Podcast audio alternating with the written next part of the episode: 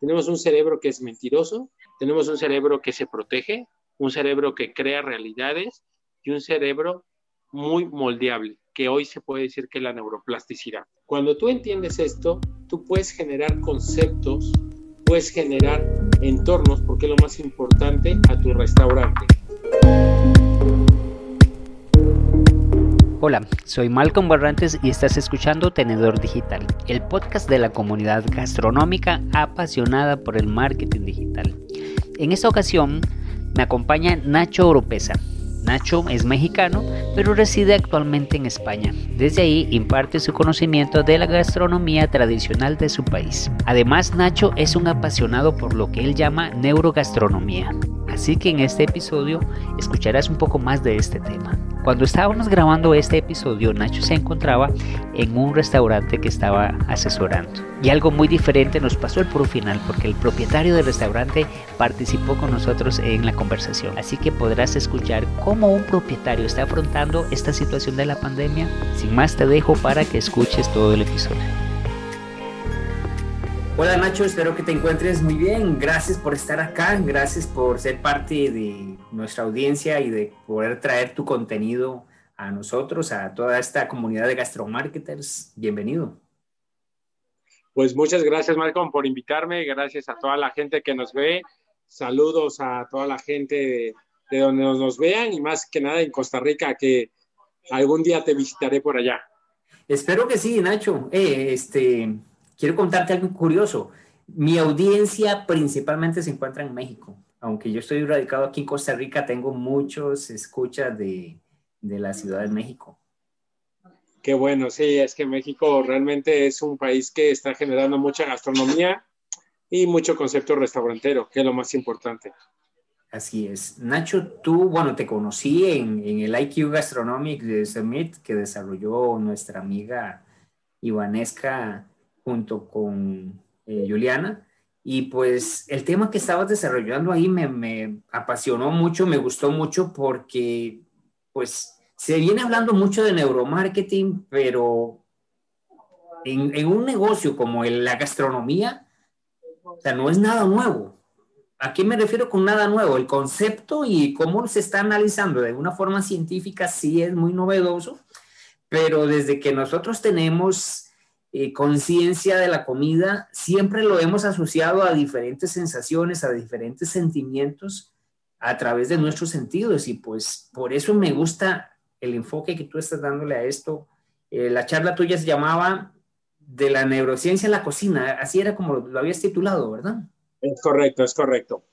Coméntame un poco sobre esa experiencia. ¿Por qué te fuiste metiendo primero eh, en el ambiente de, en, tu profesión como chef y luego cómo empezaste a investigar un poco sobre este tema en el que profundizaste en esta charla. Pues bueno, mira, yo me dedico a la cocina por una simple razón, porque me gusta comer. Yo desde pequeño eh, crecí con, con, tres mujeres que fueron mis, mis dos abuelas, la paterna, la materna y mi madre, ¿no? Y, realmente me gustaba comer. A mí la experiencia del restaurante, cuando mi mamá me llevaba a un restaurante, para mí era ir a Disneylandia, te lo juro. Era como que yo sabía que ella iba a pedir, aunque mi mamá me decía no pidas, porque siempre pide lo más caro, pero para mí era todo este contexto de llegar, que te atendieran, de algo diferente. Bueno, yo cuando me decían vamos a ir a un restaurante, era, me ponía muy, muy feliz. Entonces, eh, en esa época en México, cuando yo empiezo a estudiar, empieza el boom de la cocina y decir en México, un país que más que tú tienes una audiencia y que se ha escuchado mucho de él, eh, decir que eres cocinero hace 20 años, uf, era tela, ¿no? Como se dice acá en España, era bastante fuerte, ¿no? Te, ya te metían en un grupo, eh, ya te, terminaban con un, con un eh, estilo o con una pre, predisposición sexual, ¿no? Eso es lo que quería decir. Eh, y entonces, pues mi familia me apoya y me dice, pues adelante, ¿no? Hay que, hay que meterte a, estudiar cocina y realmente me meto a estudiar porque me gusta comer. Fueron años muy difíciles, fueron años muy complicados, pero realmente, pues bueno, mi experiencia me ayudó mucho a sobresalir en ese tema. Me decían que qué iba a estudiar, a huevitos uno, huevitos dos, licuados tres, ¿no? Lo que pensaba parte de cocina se, se estudiaba, pero bueno. Eh, después que salgo de la carrera, me doy cuenta que el ámbito restaurantero es muy complejo y tengo la oportunidad de hacer un stage en la Hacienda Benazusa del Bulle, acá en Sevilla, España. Entonces, cuando yo vengo y me doy, eh, entiendo el concepto del bully, cuando entiendo las raíces, el origen, pues me deja bastante eh, marcado, ¿no? Regreso a México, doy clases de docencia y empiezo a entender un poquito más el proceso de educación. Yo como estudiante fui muy malo, muy malo, te lo juro, yo sacaba puro 5, puro 4, pero después fui entendiendo por qué el sistema educativo estaba así. Y después de una crisis como la que vivimos hoy, después de quedarme sin trabajo, eh, de regresarme a la casa de, mis padres, pues me doy cuenta que tenía que entender por qué estaba ahí. Y en ese momento empiezo a investigar más de, del bully, de lo que me dejó, y veo que Ferran Andrea habla en una conferencia en San Sebastián Gastronomic, que ahorita se está realizando, y que dice que los cocineros se tienen que empezar a sentar con los neurocientíficos. Entonces es cuando yo oigo la palabra neurociencia y empiezo a entender, a estudiar las neurociencias puras. Que eso creo que es lo principal. Y acá en España es algo, está el fundador de, las neurociencias, que es Ramón y Cajal, que es el que descubrió la teoría de, de las neuronas, y es cuando me enamoro más de las neurociencias. Pero antes de entrar a la neurogastronomía, porque al fin y al cabo el Bulli y todos estos restaurantes de vanguardia hacen eso, yo me empecé a estudiar las neurociencias puras como tal. Y las neurociencias puras como tal dan el conocimiento del órgano más complejo, que es el cerebro. Entonces, el neuromarketing, la neuropsicología, al fin y al cabo, dan conocimiento del órgano más complejo, que es el cerebro, pero es no profundizarse es de lo que van agarrando, lo sueltan. Entonces, por eso yo hago esta iniciativa que es neurogastronomía educativa, que hay que darle respeto a entender qué son las neurociencias puras. Por eso en mi presentación que donde nos conocimos, mi primera parte es para que entienda la gente qué es la neurociencia, qué es el estudio del comportamiento del órgano más complejo, que es el cerebro, cómo se estructura, qué es una neurona, cómo se comunican las neuronas, los tipos de cerebros que hay, cómo reaccionamos para que después esa información la podamos llevar a un día a día y a las nuevas teorías que vienen saliendo, neuromarketing, neuroingeniería, pero también se ha prostituido mucho el término neuro, porque suena bastante interesante, suena inteligente, suena cliché, pero la gente no sabe ni qué es una neurona, ni cómo se comunican en una neurona, cuántos tipos de neuronas hay, qué es una sinapsis, qué es un neurotransmisor, y ahí es cuando realmente es el gran peligro de la difusión, porque difundimos conceptos que realmente no se entienden. Entonces, por eso mi concepto es neurogastronomía educativa, educar conforme primero a las neurociencias puras, que entendamos qué son las neurociencias, qué es el órgano más complejo y después de ahí crea lo que tú quieras, neuromarketing, neuromesa, neuronovio, neuropaíses, lo que tú quieras. Pero si no entendemos cómo funciona el, órgano más complejo, ahí es cuando empezamos en complicaciones. Interesantísimo.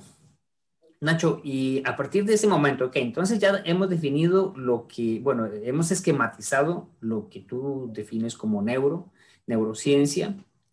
¿Cómo saltas de ese concepto, de esa aplicación, o más bien, cómo saltas a aplicarlo a la gastronomía? quiero ponerte en contexto. Puede ser que te esté escuchando un restaurantero, puede ser que te esté escuchando un emprendedor que tenga un negocio de, de venta de, qué sé yo, hamburguesas, pizzas, este, repostería de algún tipo y está interesado en este tema. Ok, pero ahora sí, ¿cómo puedo empezar a aplicarlo a la cocina, como dices tú? ¿Cómo podemos empezar a tomar toda esta teoría tan interesante y sacarle un provecho en nuestro negocio que nos diferencie también y que nos ayude a, a lograr objetivos. Claro, mira, primero hay que entender al órgano más complejo, que es el cerebro, que al cerebro le importa tres cosas, es alimentarse, reproducirse y ahorrar energía. De estas, tres, de estas tres cosas, la primera es la alimentación porque esta influye en la reproducción influye en el ahorro de energía. La comida es fundamental. La comida desarrolló la domesticación, desarrolló, desarrolló, perdón, la parte política, desarrolló, desarrolló el amor romántico. Y hay una teoría de la Universidad de Harvard que fue el cocinar nos hizo humanos.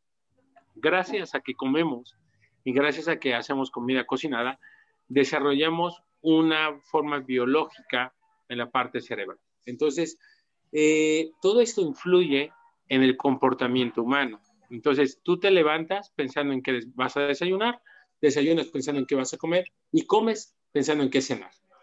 Entonces, la comida, si tú lo ves, yo expliqué del cerebro triuno, si tú ves en la parte reptiliana, yo lo pongo a las cocinas de la identidad de los pueblos, de las naciones. El reptiliano hizo la cocina mexicana, hizo la cocina española, la cocina costarricense, porque es la necesidad básica de alimentarnos.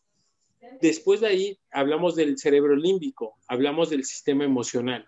La comida nos recuerda, alguien se recordará la, película Ratatouille, que genera esta parte de emociones, pues la emoción genera al lazo primordial, que es el comer. Desde que nacemos a los siete años, nos proporcionan comida. Y esa comida, dentro de la alimentación, desarrolla nuestra parte biológica. Mientras mejor nos alimentamos, desarrollamos eh, nutrientes para poder fortalecer nuestro cerebro y nuestro sistema nervioso. Y por último, el cerebro pensante, que es esta estructura que después de muchos años y después de la evolución y después de ahorrar energía y de generar emociones, pues tenemos un músculo que genera un pensamiento creativo o un pensamiento diferente a los otros animales. Entonces, cuando entendemos eso, pues podemos entender a qué tipo de gente le vamos a vender. Hoy que en España vivimos una parte del confinamiento, nos damos cuenta que nuestro cerebro, ya en las investigaciones que se ha dado, es un cerebro social. Y ese cerebro social en los restaurantes van a platicar y van a ser su necesidad primaria, el comer. Entonces, yo como restaurantero puedo entender qué tipo de restaurante voy a hacer. La cocina de vanguardia es para el cerebro reptil, es pensante, es la parte de cómo aprende el cerebro, con la curiosidad, con la sorpresa, porque la neurociencia nos ha indicado que el cerebro aprende con curiosidad. Pero los, una hamburguesería, una pizzería, una taquería, va más el cerebro reptil, a la parte instintiva, a la parte de convivencia, ¿ok? Y cuando tú ves un restaurante, no sé, en Costa Rica o has visto en México que ponen esos restaurantes con eslogan, desde 1970, con la receta de la abuela, ¿no? O generando la tradición. Estamos hablando de un cerebro emocional. Obviamente, al recordar a abuela, tenemos un cerebro asociativo. Dices, ah, el recuerdo de la abuela, el recuerdo de la mamá. Entonces, cuando entendemos, por eso se creó el neuromarketing, porque cuando la neurociencia dio estos conceptos del cerebro triuno y de cómo el cerebro ah, entiende la información, pues aplicaron esta información para que la gente la pudiera aplicar en sus negocios. Entonces, yo entender cómo funciona el cerebro, voy a entender cómo puedo vender un producto.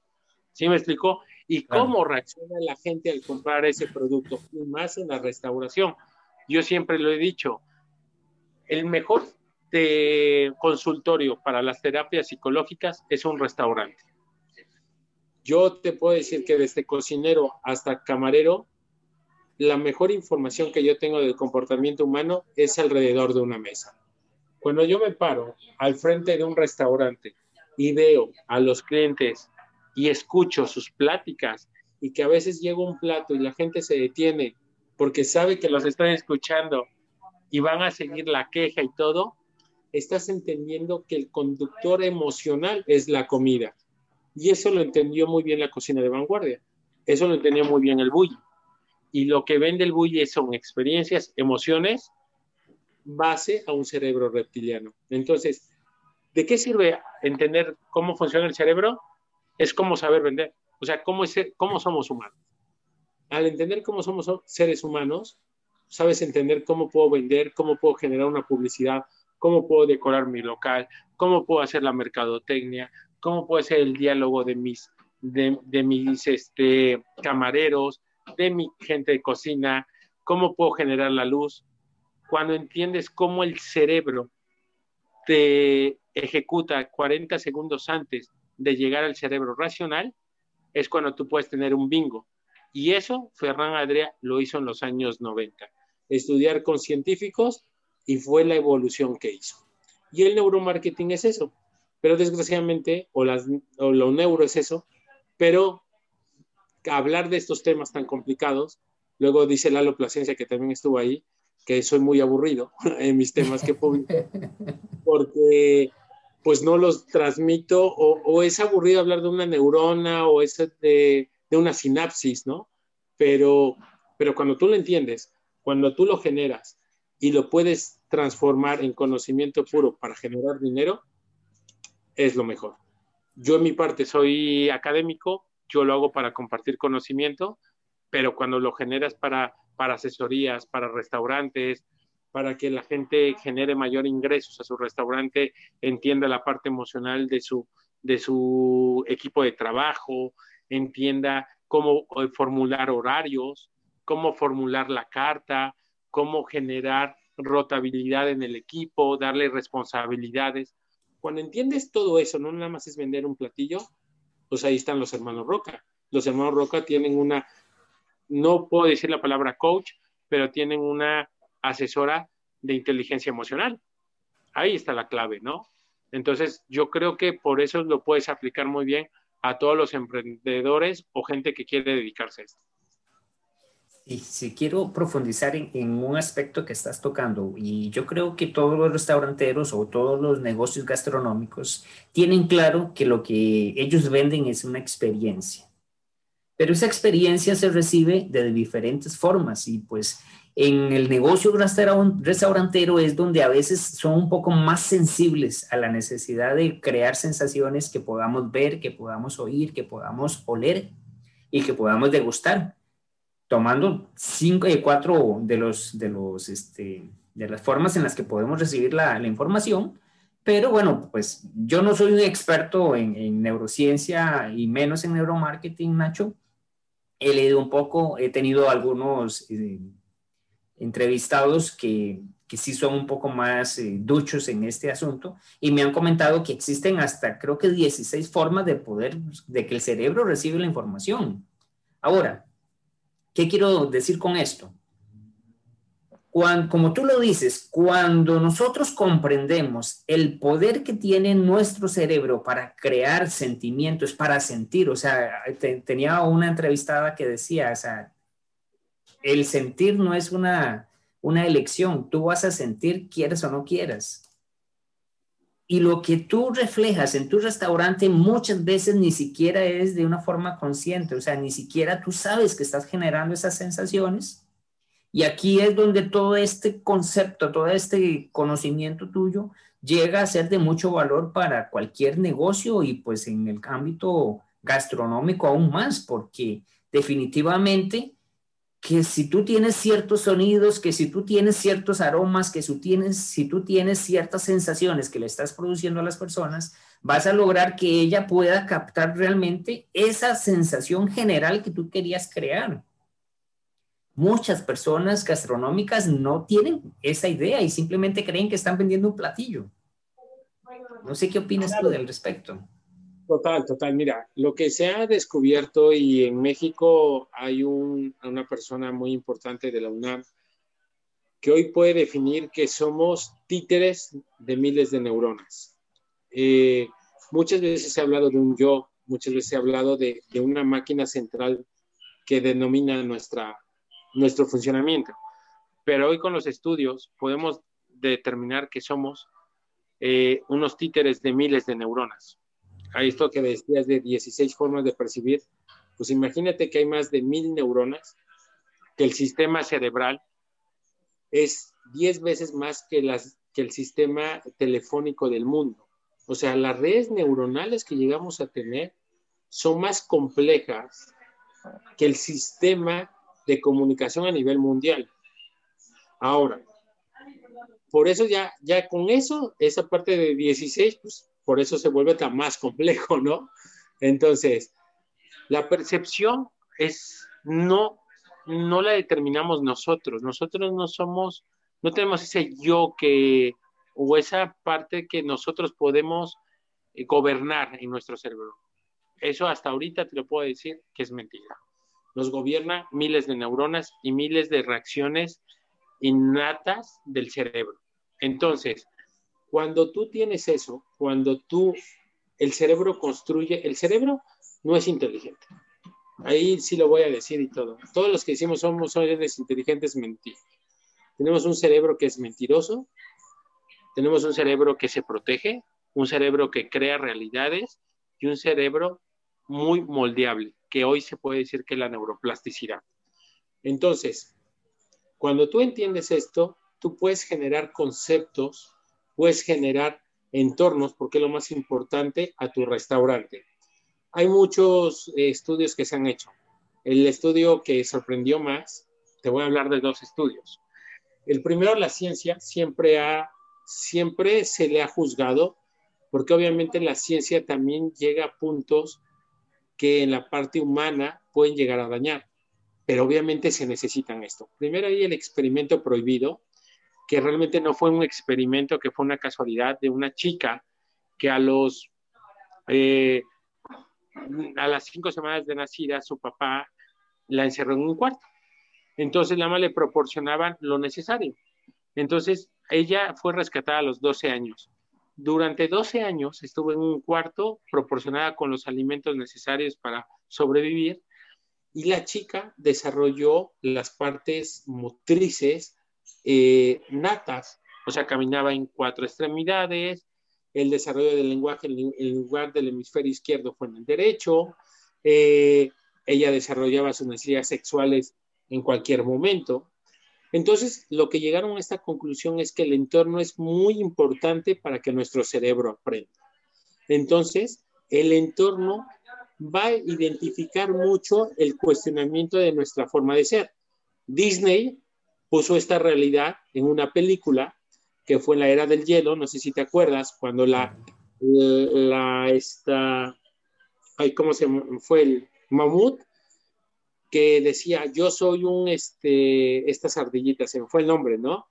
Eh, y ella se subía, ¿no? Le decía, no, tú eres un mamut, no, yo soy esto porque el entorno codifica la información. Y ahí está este experimento que, se dio por casualidad.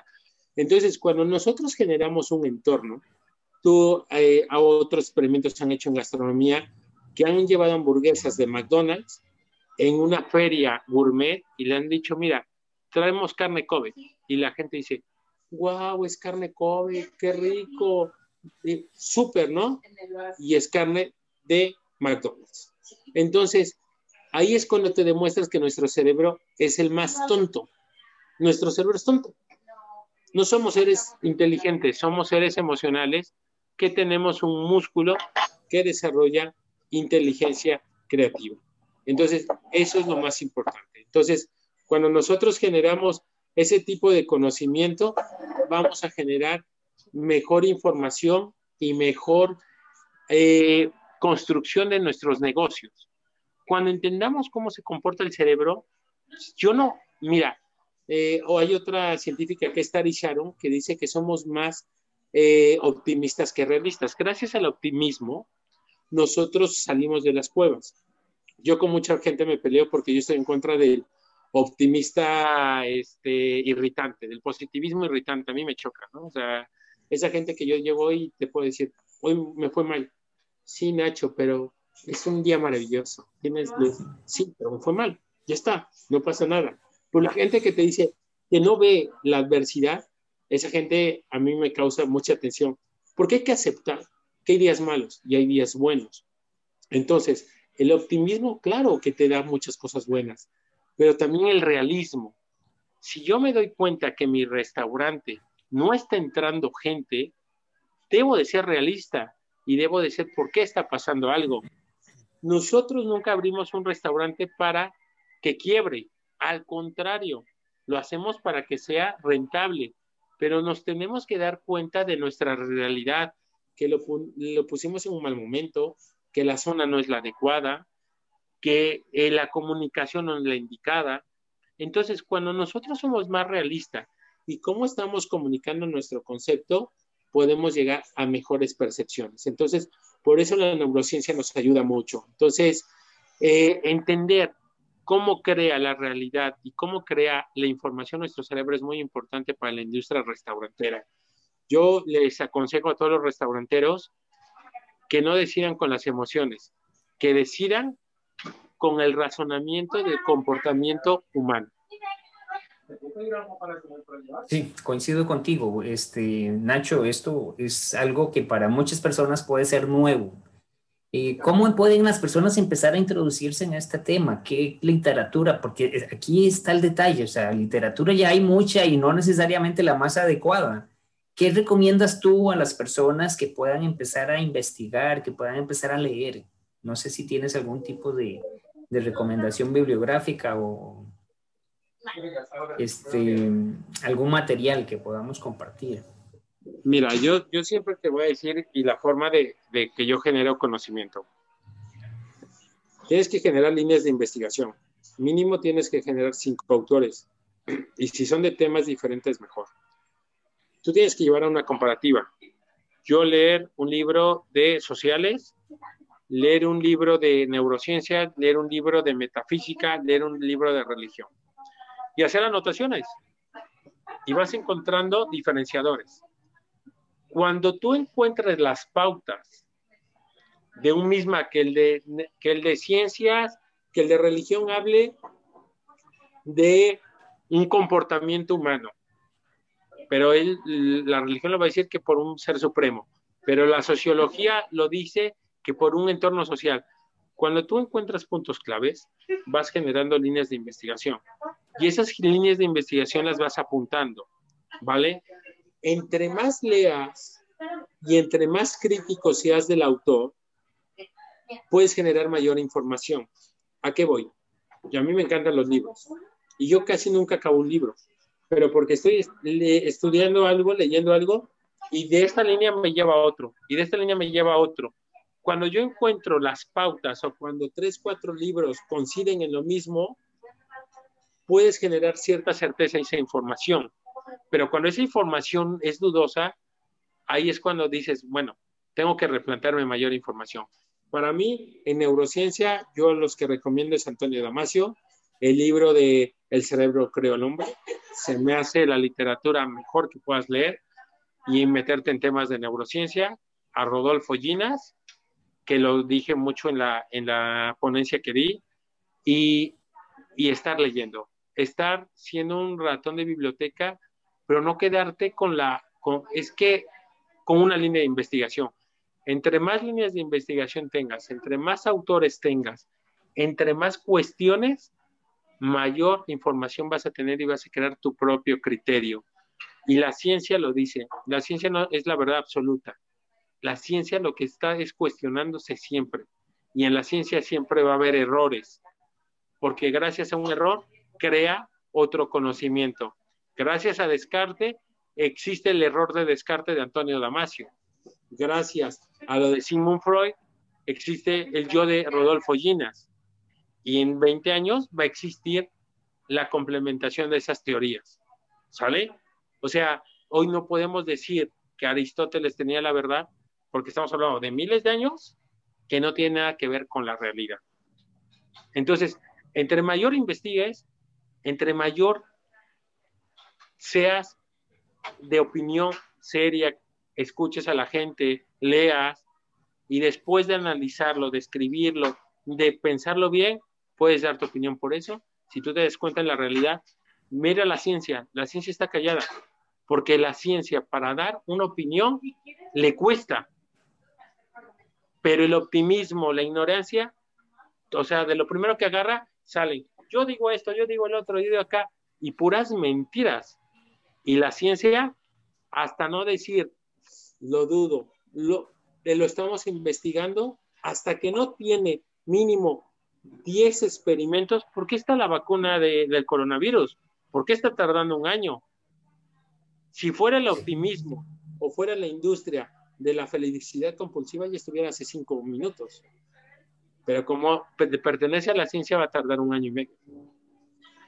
Esa es la gran diferencia. La ciencia, tiempo.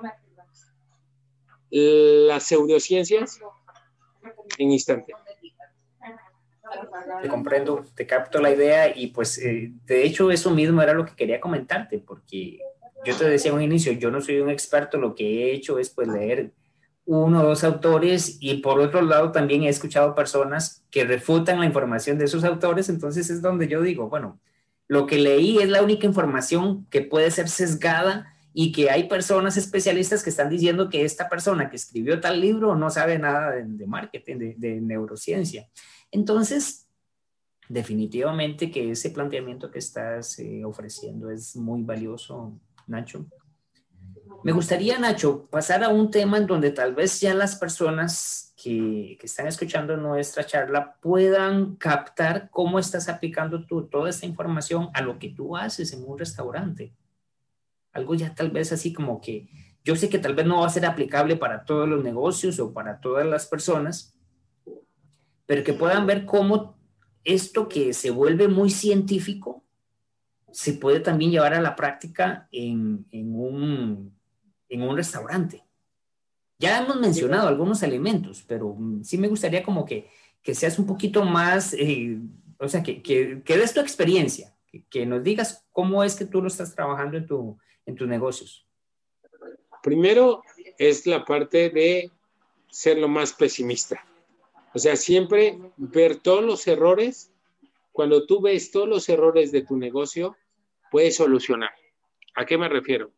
Cuando tú analizas todo lo malo, cuando viene lo malo, puedes gestionar más rápido. ¿Qué es lo que está pasando en la pandemia? El gobierno nunca pensó en esto. Cuando ya está, tiene que estar resolviendo a la marcha. Si tú eres precavido y si tú ves todo lo malo que puede pasar, ya tienes la información para prevenir. Otro, observación. Ser muy la parte de observar, de ver, de visualizar, de ver cómo es el entorno para poder generar un criterio. Número tres, nunca decidir con la emoción. Nunca decir, mi proyecto es lo mejor. Siempre dudar de él. Siempre dudar de él. No le hagan caso al optimista, por favor. Y lo digo en buen plan. Háganle caso a los negativos. ¿Por qué? Porque cuando eres negativo, te vas encontrando cosas que cuando pase puedes solucionar. ¿Cuántos optimistas se quedan plasmados porque no saben qué hacer? Entonces, cuando tú eres un poco negativo, sabes poder solucionar. Entonces, generen restaurantes bajo el, la necesidad y bajo una reflexión de que les puede pasar cosas. Hay gente que ahorita tiene sus restaurantes y que están a flotes en esta pandemia porque supieron prevenir para tiempos malos. Los que vivían y que no, nunca va a pasar, todo está súper bien, todo es maravilloso, el universo conspira para que esté bien, son los primeros que están cerrando. ¿Sí? Entonces, entre más realistas somos, podemos generar mayores respuestas a las adversidades que se nos, que se nos vengan. Hay que entender que no somos, no hay, no hay un manual de la perfección, hay un manual del aprendizaje diario. Y en educaciones como Latinoamérica nos educan con el miedo al error. Si forjamos restaurantes a base del error, podemos forjar mejores cosas. Y ahí está como ejemplo el bully. El bully fue error y prueba hay grandes restaurantes como Apple, como Google, como todas estas empresas multinacionales que detrás de ese éxito no hay ninguno que en sus conferencias no te digan que cometió un error. Y los motivadores y los coaching emocionales nunca te hablan del error. Es lo peor que te pueden decir. Esta es la gran diferencia. Y que me decías, ¿cuál es la mejor investigación? El, el, la gente que se para delante de ti, te hablen de un error, tenle confianza, tenle miedo al que te hable que no existen errores, porque ese nada más te quiere sacar el dinero y vive de tus emociones y de tu ilusión. Entonces, tengan mucho cuidado con eso. Vieres que me, me, me, llamó mucho la atención esto que dices del el ver nuestro negocio y empezar a buscar los errores y no casarnos con la idea de que lo que estamos haciendo es lo correcto.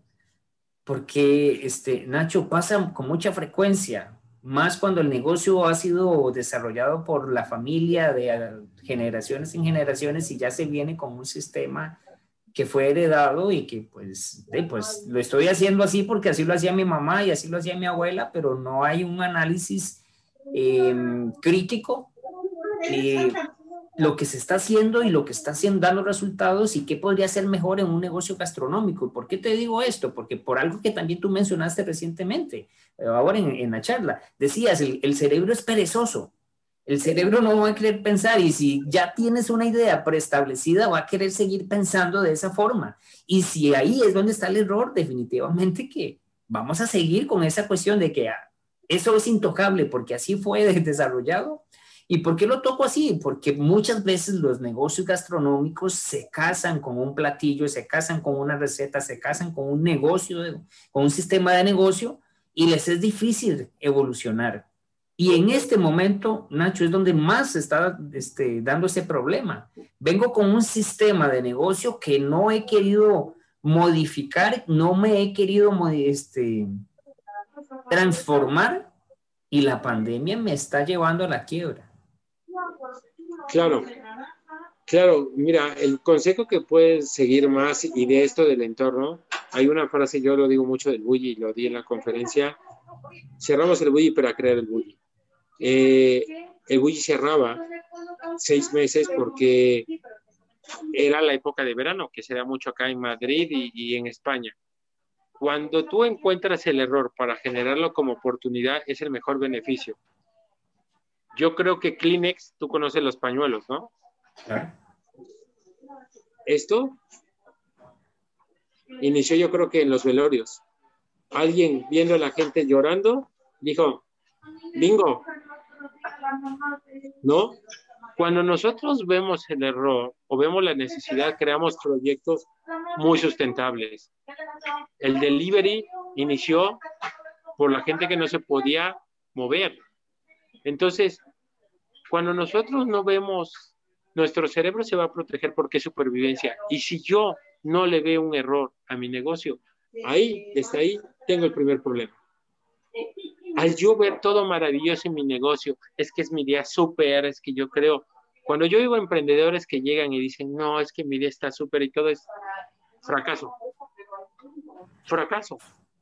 No, es que eres muy negativo, no, tienes que verle un error, tienes que verle algo para estar mejorando constantemente, porque trabajamos con seres humanos, trabajamos con entornos, trabajamos con una atmósfera difícil. Entonces, mientras nosotros seamos conscientes que tenemos un órgano que no es inteligente, que es el cerebro, mientras seamos conscientes que trabajamos con miles de neuronas, con necesidades diferentes, vamos a crear conceptos razonables.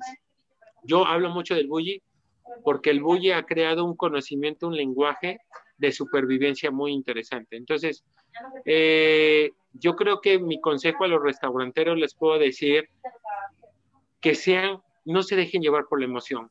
No, no sean como este amor romántico, no sean como este amor que llegan y te dicen, hoy está súper guapa, me quieres, todo. Y a los seis meses están en un juzgado peleando por la casa, por el coche, por los hijos. Tienen que ser desde la duda y desde el cuestionamiento para abrir un negocio gastronómico porque están dándole de comer y están generando emociones y expectativas. El cerebro se mueve abajo de expectativas y de emociones. Lo más, lo más inestable que puede haber en el sector es un restaurante, porque puede llegar una gente muy contenta y te puede alabar un plato hecho del microondas como un plato bien elaborado, la emoción de un cliente te lo puede echar abajo. Hay que saber que se trabaja con emociones.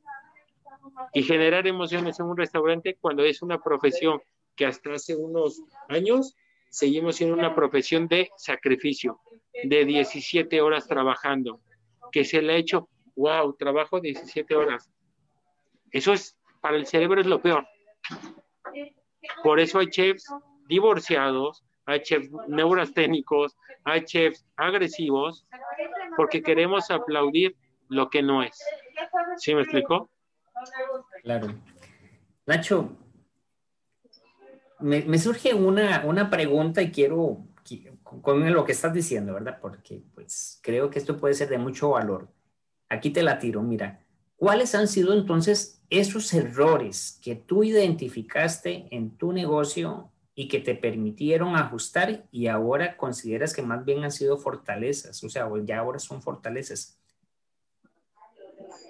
Mira, la el gran virtud es que hasta ahorita yo no he puesto un negocio mío. He trabajado en la apertura de muchos y he tenido la confianza de muchos emprendedores y como te dicen, puedes equivocarte con el dinero ajeno, ¿no? Y esa es la mayor fortaleza, pero también la mayor responsabilidad, porque cuando alguien te viene a pedir una asesoría, te está depositando en ti miles de ahorros, miles de sueños y miles de emociones que tú tienes que gestionar con conocimiento y tienes que ser muy responsable de vender humo o vender sólido. Entonces, es muy fácil hoy. Ahorita estaba viendo una revista de las que yo leo de investigación y, ciencia, el boom del, neuro, del neurocoaching o del coaching. Todos, todos se creen coaching, pero nadie, muchos ni se han puesto a servir una bandeja de un café en otro país o en su propio país. Ni uno de esos neurocoaching a veces se ha puesto a barrer el local del restaurante que están asesorando. Entonces, hablar, dialogar, pararte, decir, tener un trajecito, poner una barbita, es muy fácil, lo más sencillo. Pero el hacer es lo más complejo. Entonces, mi mayor aprendizaje del error es que a veces querer llegar con un título de una carrera, querer dar un discurso que ni yo mismo sabía dar. Hacer, perdón. Lo sabía dar, pero no hacer.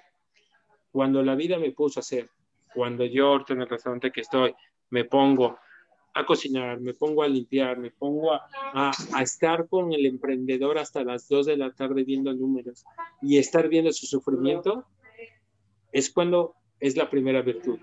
Y el error es querer ser un sabelo todo solo porque tengo un título o querer tener una consultoría. Ese es el gran error, la soberbia del conocimiento. Buenísimo, buenísimo.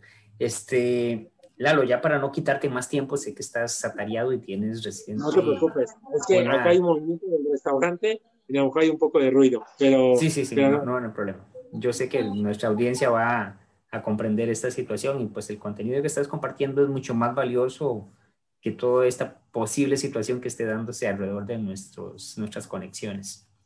Eh, Nacho, para finalizar entonces, tres consejos. Siempre le pido a, nuestros invitados tres consejos para nuestra comunidad, enfocado a toda la charla que has estado dando. Sé que puede ser difícil sintetizar en tres eh, frases o en tres este, tips esto, pero te pido que, que podamos, pues tal vez sintetizar un poco o ampliar con algún tema que no tocamos. Ya, yo quiero poner un ejemplo que ahorita que hablas del negocio, no la voy a poner en cámara, pero aquí enfrente tengo a la dueña del restaurante en el que estoy. Son las seis de la tarde, está comiendo en la barra de su restaurante, rapidísimo porque tiene que servir. Sí. No tiene personal, lo que está sufriendo. Ella creó un restaurante con todas las emociones y ese es realmente el trabajo. Comiendo, mucha gente, ay, yo voy a mandar a las 6 de la tarde, está comiendo, comiendo literalmente, acá está, también está el plato de comida que me acaban de dar para seguir el servicio. Esa es la apertura de un restaurante.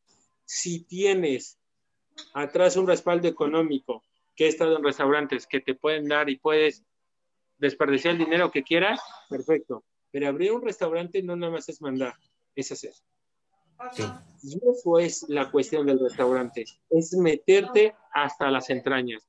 Entonces, los pasos es emoción, pero con razón. Hacer, hacer, hacer y hacer. No dejarte de mover. Abrir un restaurante no nada más es contrato y que me muevan. Porque todos piensan que abrir un restaurante es a base de la emoción y de, wow, la gente. Es horas y horas. Acá tengo, no, no quiero interrumpirla en su comida, pero Itzel lleva más de dos meses, Itzel, sin descansar. No, no. Va a entrar, va a entrar, permíteme que entre acá. Por favor, sí, por favor. Hola, mucho gusto, un placer. ¿Qué tal? Oye, no son dos meses, Nacho está mintiendo.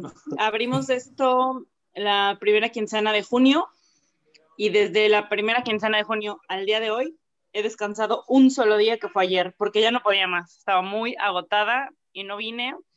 Con mil preocupaciones me quedé en mi cama, pero era más mi cansancio que otra cosa. Y estamos aquí todo el día porque esto no para. O sea, exacto, como dice Nacho, no es venir a dar órdenes, es que hay que saber hacerlo para dar órdenes. Entonces, tú tienes que cubrir todo, cocina, barra, hasta saber limpiar, porque si no sabes limpiar, no puedes decirles cómo lo hagan, proveedores, costos, este, ver con, qué proveedor te sale mejor, ver que la comida salga mejor, que haya una buena atención al cliente, pagar todas las facturas, ver que las nóminas estén correctas, este, no, pues esto es es algo muy fuerte porque la gente que no sabe, pues piensa que es muy, muy sencillo, ¿no? Quiero hacerte una, pregunta. Cuando empezaste o cuando estabas proyectando este negocio, así como lo, lo, estás indicando, ¿te imaginabas que iba a ser así? Nunca. Empecé y, y bien me, me, quedó a mí la frase de la ignorancia es el valiente. Me quedó totalmente porque yo pensé que iba a estar increíble poner un bar. Este no es el primero que pongo, ¿eh? este, yo pensé que era una súper buena idea, porque qué buen rollo, un bar, cervecitas, tapitas, uy, era estar increíble. No sabía contra qué monstruo me iba a enfrentar. Es algo súper complejo, súper complicado, son muchas cosas que hay que ver y no para, o sea, al final no para, porque tú tienes un servicio al cliente de 10 de la mañana a 1 de la madrugada y de 1 de la madrugada a 10 de la mañana hay que producirlo del otro día, limpiar, rellenar, checar qué te falta, no sé qué, no, no, es un no parar, un no descansar, un no descansar. Es algo muy, muy complejo, la verdad. Pero bueno, aquí estamos. También tiene su, su parte bonita porque si todo fuera malo, pues no hubiera vuelto a poner un restaurante, ¿verdad? Correcto. sí, sí. Aquí estamos. Con la ayuda de Nacho, todo se va alineando un poco mejor. Perfecto. Bueno, pues te deseo muchos éxitos. Sé que pues en, en, Madrid la están pasando un poco difícil con todas las situaciones que están decidiendo las entidades gubernamentales, pero esperemos que pronto podamos ver la luz y pues dale, dale duro, que yo sé que con la ayuda de Nacho vas a salir adelante. Nacho nos ha ayudado bastante. Bueno, voy a comer rapidísimo porque ya tengo gente, me toca por Adiós. Un abrazo. Eso es lo bonito de las entrevistas en vivo, amigo, y espero que, que sirva. Genial, genial, no, me encantó. De verdad que te agradezco y gracias a, ¿cómo es que se llama la, la persona, la, empresaria? Itzel. Bueno, un abrazo, un abrazo. Nacho, para cerrar entonces ya nuestra participación contigo, ¿cómo te pueden encontrar las personas? ¿Dónde apareces tú? ¿Cuál, es tu negocio? Porque sé que estás también en la parte de educación, en la parte de, asesoría. Sí, me puedes encontrar en las redes sociales como Nacho Oropesa, Nacho Oropesa cocinero Nacho Oropesa normal. En Facebook, Instagram son las que sigo. literalmente no tengo página de internet, yo sé que es muy necesaria, pero no me he metido mucho a ese rollo, eh, porque al fin y al cabo el boca a boca, el día en día es lo que se me hace algo muy bonito y ahí me pueden seguir. Y la verdad, gracias por esta oportunidad, gracias por, por, por comunicar esto eh, también tu trabajo es excepcional, lo que hicieron en, en el foro que estuvimos fue grandioso y realmente gracias porque a veces mucha gente me dice loco desde que empecé a hablar de neurociencias, me tacharon de loco, me tacharon de mis neurotontadas, me decían por ahí, pero realmente hay mucho trabajo, hay mucho trabajo. Hay gente que luego me escribe y me dice, wow, estás en Madrid, éxito profundo. Y le hablaba un día con Michelle a las 12 de la noche y dijera, si vieran para mostrar cinco minutos de una cara sonriente, lo que te llevas atrás es mucho. Pero también tiene cosas grandiosas, amigos, pero de sangre y hueso, momentos increíbles, satisfacciones, comidas que nunca se te van a olvidar, pero hay que saber pagar el precio. Y el precio del éxito es mucho, mucho trabajo. Nada más. Fácil y sencillo. Así es, amigo. Bueno, pues agradecerte por el espacio. Espero que no sea la última vez que estés por acá o que podamos compartir en, otros medios, Nacho. Y pues eh, de nuevo agradecerte. Sé que tienes una agenda bastante limitada en espacios y pues me diste este espacio rápidamente. Entonces te agradezco eso y pues eh, agradecerle también a todas las personas que van a estar escuchando este audio y recomendarles que también que te busquen en redes sociales y empiecen a seguirte porque de verdad que el contenido que estás compartiendo es bastante interesante. Eh, muchas gracias Nacho y un abrazo a la distancia. Igualmente un abrazo, un abrazo a, Costa Rica y a toda la gente de México. En verdad, eh, qué fortuna de estar ahí en, en, ese país tan, tan bonito, esa cocina latinoamericana tan hermosa. También gracias a tu trabajo, a todo lo que estás haciendo ahí, porque también se necesita eh, resaltar el empresario latino que tiene mucha fuerza en el mundo. Yo también te mando un abrazo y para mí es un honor que cuando me escribiste, para mí es un honor que, la gente pueda eh, fijarse en mí para poder transmitir conocimiento, que es mi único objetivo, transmitir conocimiento. A veces soy muy engorroso con tanta ciencia, pero creo que es necesario. Así lo pienso, Nacho. Me parece genial. Bueno, un abrazo y nos vemos la próxima semana con un nuevo invitado a través de nuestro podcast Tenedor Digital. Gracias. Gracias por haber escuchado todo el episodio. Te recuerdo que en la descripción de este episodio podrás encontrar algunos enlaces de tu interés. Entre eso es el enlace a la página en donde tenemos muchos recursos gratuitos para tu restaurante. Adicional, si este contenido te ha parecido de valor, te pido que lo compartas en tus historias en Instagram. Por favor, etiquétame como arroba Malcolm y adicional, si tienes alguna consulta sobre este tema o alguno adicional, puedes escribirme directamente a mi Instagram. Espero que hayas disfrutado este episodio así como yo lo disfruté. Te espero la próxima semana con un nuevo invitado y un nuevo episodio. Nos vemos.